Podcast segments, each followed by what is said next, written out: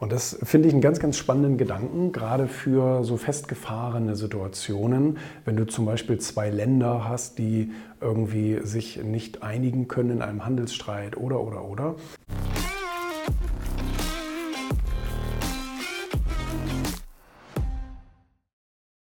Kompromisse ist halt nicht immer gut. Ne? Ich meine, ich verstehe, dass es manchmal nicht anders geht, aber die tollste Lösung, die man finden kann zwischen zwei Parteien, die irgendwie nicht so richtig das gleiche Ziel verfolgen, ist ein drittes Ziel zu finden.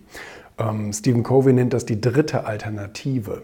Und das finde ich einen ganz, ganz spannenden Gedanken, gerade für so festgefahrene Situationen, wenn du zum Beispiel zwei Länder hast, die irgendwie sich nicht einigen können in einem Handelsstreit oder, oder, oder, ähm, aber natürlich auch auf unternehmerischer Basis oder auch in der Partnerschaft, also ähnlich, ähm, zu schauen, okay, du willst das, was du willst und davon willst du nicht ab abweichen. Ich will das, was ich will und davon will ich auch nicht abweichen. Vielleicht gibt es noch eine dritte Option, die wir beide noch nicht bedacht haben, aber uns beiden gefallen könnte.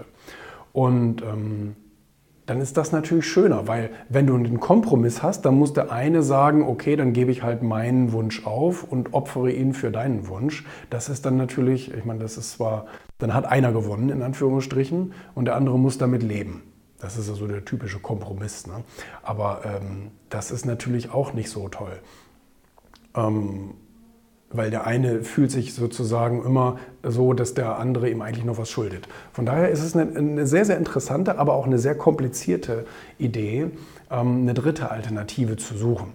Weil man muss sich natürlich dann komplett neu einstellen. Und man sagt, okay, beide werfen sozusagen jetzt ihren Wunsch über Bord und einigen sich oder suchen einen Dritten, den beide gemeinsam vereint. Und ähm, wie gesagt, sehr, sehr kompliziert, aber dadurch haben natürlich beide nachher gewonnen. Und das ist eine spannende, eine, ein spannender Gedanke. Ne?